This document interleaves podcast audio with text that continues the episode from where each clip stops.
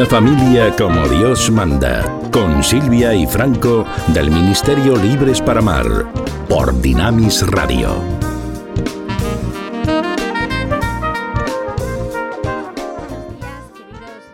oyentes, aquí estamos de nuevo una mañana más de martes contigo en una familia como Dios manda del Ministerio Libres para Amar. Buenos días, Franco, ¿cómo estás? Buenos días, Silvia. ¿Qué tal todo?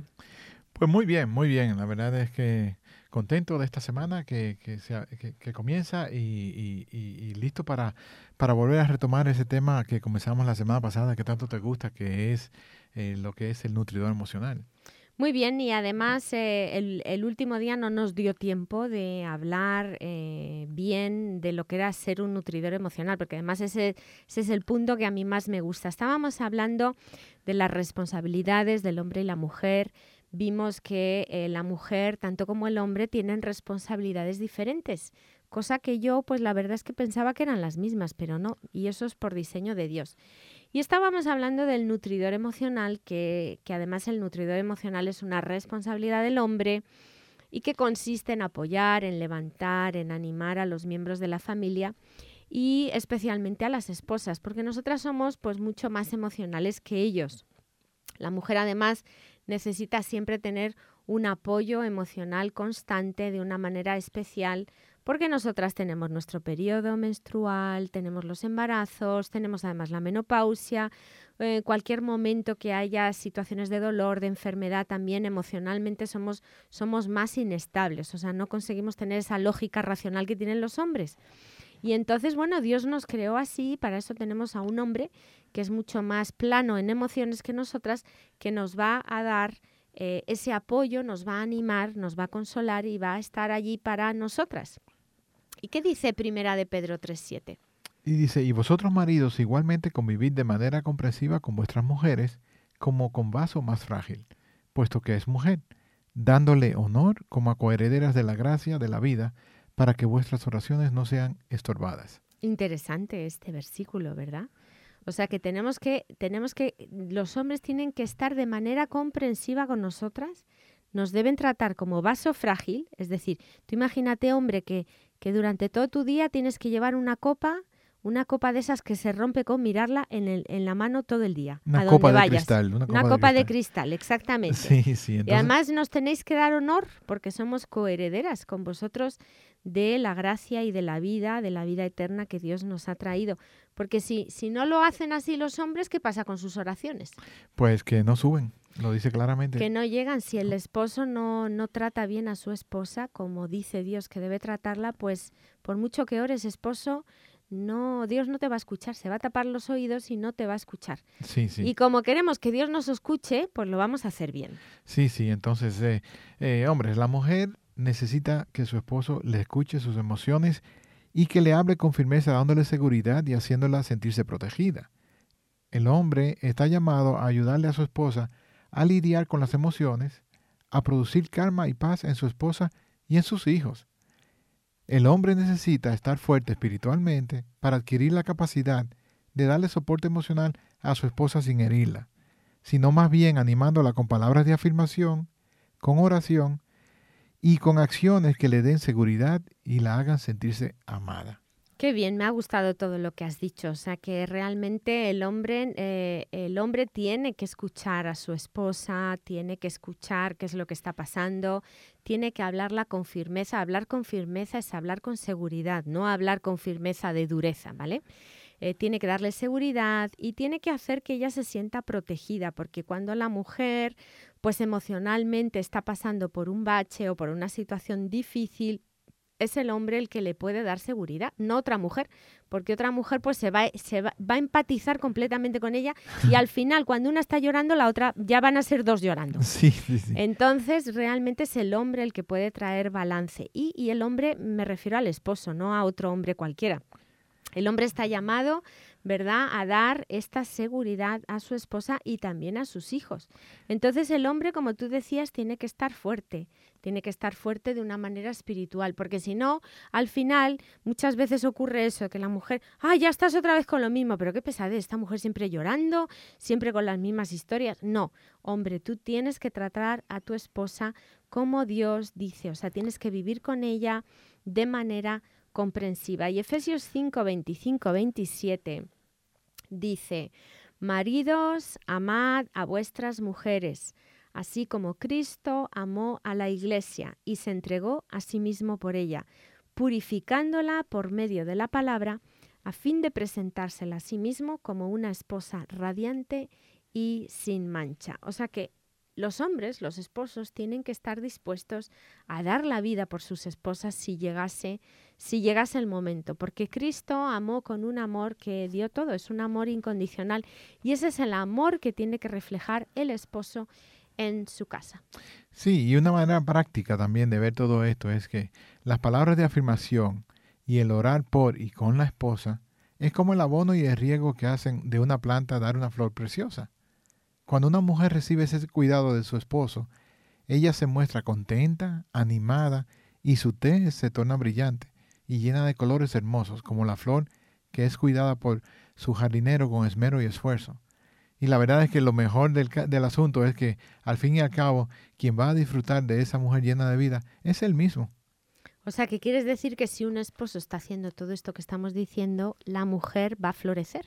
A la mujer se le va a ver algo especial. Van a decir, pero ¿qué haces con tu esposa que está tan bonita, está joven, no envejece, ¿no? Sí, y, si, y si no te lo dicen así, también te pueden decir, oye Silvia, oh, no sé qué, qué, qué, está pasando, pero es que te veo tan bien, que tienes una tez tan brillante. O sea, que la, la, gente lo va a notar, ¿no? La gente lo va a notar porque son las bendiciones que vienen, que vienen de Dios. Sí, Otra sí. de las responsabilidades del hombre es ser proveedor. ¿Y qué sí. es ser proveedor, Franco? Y esta es la cuarta de las seis que estamos hablando hoy día, ¿no? Proveedor es el que provee las necesidades materiales de la familia. Eh, me gustaría hablar de esto de nuevo, o sea, repetirlo, el que provee las necesidades materiales de la familia, ¿no? En primera de Timoteo 5.8 vemos que dice, porque si alguno no provee para los suyos y mayormente para los de su casa, ha negado la fe y es peor que un incrédulo. Para ser un buen proveedor, tiene que ser un buen trabajador. Y tome nota de esto, hombres, Dios no bendice a vagos. Para que Dios bendiga como proveedor, se debe tener, número uno, el deseo de trabajar y luego también eh, tener el, hacer el esfuerzo y ser valiente, ¿no? Impresionante, impresionante lo que acabas de decir. O sea que realmente bíblico no es que el hombre se quede en la casa y la mujer salga a trabajar. Más bien es al revés. Porque cuando el hombre no es proveedor en su hogar, eso trae inseguridad a la familia. Además, el hombre está modelando mal no solo a la esposa, sino a los hijos. Y sobre todo si tienes hijos varones, tú no estás siendo de modelo para esos hijos varones, porque están viendo que quien trae, eh, quien provee, quien, quien, quien, quien mantiene la necesidad económica de la casa es la esposa. Y no es, no, no, no es diseño de Dios.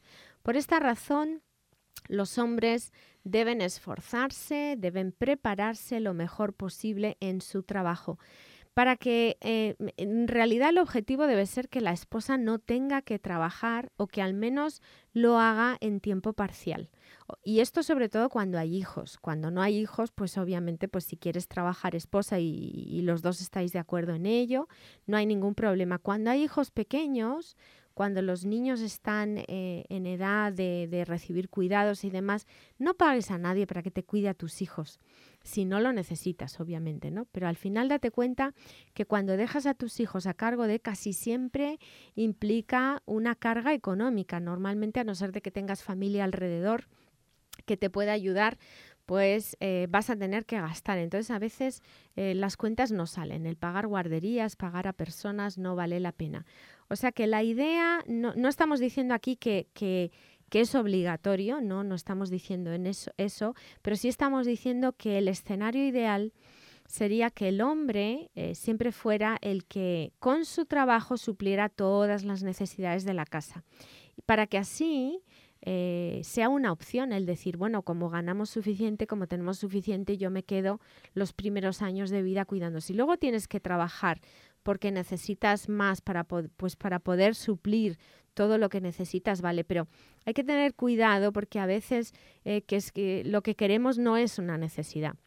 Lo que queremos pues es salir de vacaciones, irnos por Europa, ir al Caribe y eso no, no, eso no son necesidades. Entonces sacrificas a tus hijos por tener cosas materiales. Entonces, bueno, mm, valora esto eh, porque al final lo, vas a ver en beneficios en tu casa. Entonces, de esta manera, si tú te quedas en casa, mujer, pues eh, vas a dedicarte a la misión más importante que hay. Además, es una misión que es noble y altruista. Eh, y Dios nos diseñó para eso a las mujeres, para cuidar a nuestros hijos, o sea, ese instinto maternal que tú escuchas a un niño llorar y ya sabes si es porque tiene gases en la barriguita, si es porque no ha dormido y tiene sueño, ya lo sabes, el hombre no consigue decir eso. Entonces tenemos un, sentido maternal que Dios nos puso, ¿verdad? Y otra de las responsabilidades del hombre es eh, ser protector. Y protector es uno que protege a su familia física y espiritualmente. El hombre que es protector apoya a su familia en momentos de crisis, lucha por sus hijos para darle mejor educación y está pendiente de todos los asuntos de la vida de la familia. El hombre como protector trae seguridad a su familia, pero no puede hacerlo si él mismo tiene inseguridades. Por eso, hombres indecisos, inmaduros, egoístas, mentirosos, pues no traen seguridad a su hogar y mucho menos a nadie, ¿no? Muchas veces el hombre debe sanar su mente y su alma primero para poder proteger a su familia. O sea que para ser un buen protector primero tienes que ser un hombre, o sea, tienes, tienes obviamente que ser un hombre seguro, que no es indeciso, tienes que tener madurez, tienes que morir a tu egoísmo, no puedes estar mintiendo porque eso no trae seguridad. Muy bien, ¿y, cuál es la última? Y por último, y este es, eh, este es triple, ¿no? El hombre es eh, una responsabilidad, es progenitor, desarrollador y cultivador. El hombre debe entender que las decisiones que tome, buenas y malas, afectarán hasta cuatro generaciones. ¡Wow! Hasta cuatro generaciones afectarán tus buenas y malas decisiones. En cuanto a lo negativo, pero puede bendecir a sus hijos hasta mil generaciones en cuanto a lo positivo, ¿no? o, sea que, o sea que lo que estás diciendo aquí, solamente para aclarar un poco lo que estás diciendo, es que si yo, si yo metí la pata, eso va a tener consecuencias por las próximas cuatro generaciones. Es decir, si yo me divorcié, si yo tuve un aborto, cosas que son, estamos hablando de cosas muy serias, ¿no? O sea, lo que yo hice mal, eso va a maldecir a cuatro generaciones, pero si yo, si yo me, eh, me dispuse a obedecer a Dios, enmendé mi vida, hice las cosas bien, eso va a tener una repercusión de mil generaciones. Mucho mayor, correctamente. Por esta razón es muy importante que el hombre entienda la trascendencia de cada uno de sus actos. O sea, tenemos que estar atentos a todo lo que hacemos. Claro, o sea, que realmente ver que dices, bueno, yo metí la pata en mi vida, pero que mis hijos lo hagan mejor, ¿no? Es que eso condiciona condiciona cuatro generaciones, pero si tú lo hiciste bien, va a condicionar mil generaciones. Cada hombre fue hecho por Dios para desarrollar y cultivar todo lo que sale de él. Si el hombre hace su trabajo de una manera efectiva, pues su esposa va a ser un reflejo de eso. Cada día va a brillar más como una mujer virtuosa, porque a medida que pasa el tiempo, el hombre la va cultivando para disfrutarla como Dios planeó que fuera. Es decir, el hombre que hace las cosas bien va a tener una esposa que se va a ver, va a reflejar eso, porque ella de ver a su marido hacer las cosas bien, ella se va a contagiar. Sí, sí, sí. Es bueno recordar que el padre generalmente tiene mayor influencia sobre el comportamiento de los hijos. Por esta razón es el llamado a cultivar a sus hijos en todo, para que lleguen a ser hombres y mujeres de bien. O sea que no solamente los hijos varones, sino todos los hijos de la familia. Ajá. Porque cultivar significa sembrar en ellos principios de vida sana y correcta que les, permite, que les permitirá ser personas de éxito, honestas y sobre todo de bien para la sociedad que tanto lo necesita. ¿no? O sea que aquí hemos visto que realmente la responsabilidad del hombre de hacer todas estas cosas va a repercutir en sus hijos. Si tú quieres tener hijos con éxito, si quieres tener buenos hijos, tienes que hacer las cosas bien, porque solamente de hacerlas bien, tus hijos van a ser eso que tú quieres ser. Personas buenas, personas de éxito, eh, personas con buen corazón y obviamente que amen a Dios. Sí, sí. Y bueno, con esto terminamos eh, lo que son las responsabilidades del hombre. Me gustaría este, resumirla, ¿no? Primero es el líder espiritual, luego líder del hogar, nutridor emocional, proveedor, protector y por último progenitor, desarrollador y cultivador. Muy bien, y antes de comenzar con las responsabilidades de la mujer, queremos deciros que tenemos un teléfono para vosotros. Si nos queréis llamar, tenemos el teléfono 912 88 2200 aquí en la radio 912 88 2200 Queremos que nos llames. Si te gusta el programa, pues dínoslo. Si además eh, necesitas cualquier consejo, aquí en la radio siempre tienen nuestros datos, aunque llames cualquier otro día. Y luego también Libres para Amar tiene una página en Facebook que se llama Libres para Amar España. Ese es, ese es nuestro ministerio, es la organización ah, que nosotros representamos aquí en España. Somos los directores nacionales de España y también coordinamos toda Europa. Libres para Amar es un programa para eh, tener familias saludables. O sea que si quieres saber más, si necesitas simplemente un buen consejo, eh, no sabes qué hacer con cualquier situación, te invitamos a que nos contactes a través de la página de Facebook con un mensaje privado o que nos escribas un correo a la dirección matrimonios@libresparamar.org y nos va a dar tiempo de hablar un poquito de algunas responsabilidades de la mujer. El próximo día, la próxima semana, estaremos continuando con esto. Pero escúchanos atentamente porque eh, te van a gustar. Las responsabilidades de la mujer, la primera es ser ayuda idónea. La mujer fue creada para ser ayuda idónea de su marido y eso lo tenemos en Génesis 2.18. Cuando Dios crea al hombre se da cuenta que algo falta. Cuando creó al hombre además es muy simpático porque todo lo que Dios creó, siempre decía, y todo lo que Dios creó era bueno, hasta que llegó al hombre. Y entonces no es que fuera bueno, sino se dio cuenta que faltaba algo. Y entonces, bueno, pues el que faltaba algo fue la mujer. Creó la mujer y cuando la mujer fue creada, que fuimos lo último que Dios creó, con nosotros se, se acabó la creación, el propósito fue para, para ser eso que estaba faltando, que es ser ayuda idónea. ¿Qué quiere decir ser ayuda? Viene de la palabra hebrea ecer y significa cercar, rodear, proteger, socorrer, auxiliar en momentos de crisis y de dificultad. Entonces Dios le dio la mujer al hombre, pues ¿para qué? Para acercarlo, para rodearlo, para protegerlo, socorrerlo en momentos de dificultad y crisis. Por ejemplo, si vienen los problemas financieros, pues ahí viene la mujer y puede obviamente pues eh, con su ayuda de trabajo, etcétera, etcétera, ayudar a traer más dinero a la casa.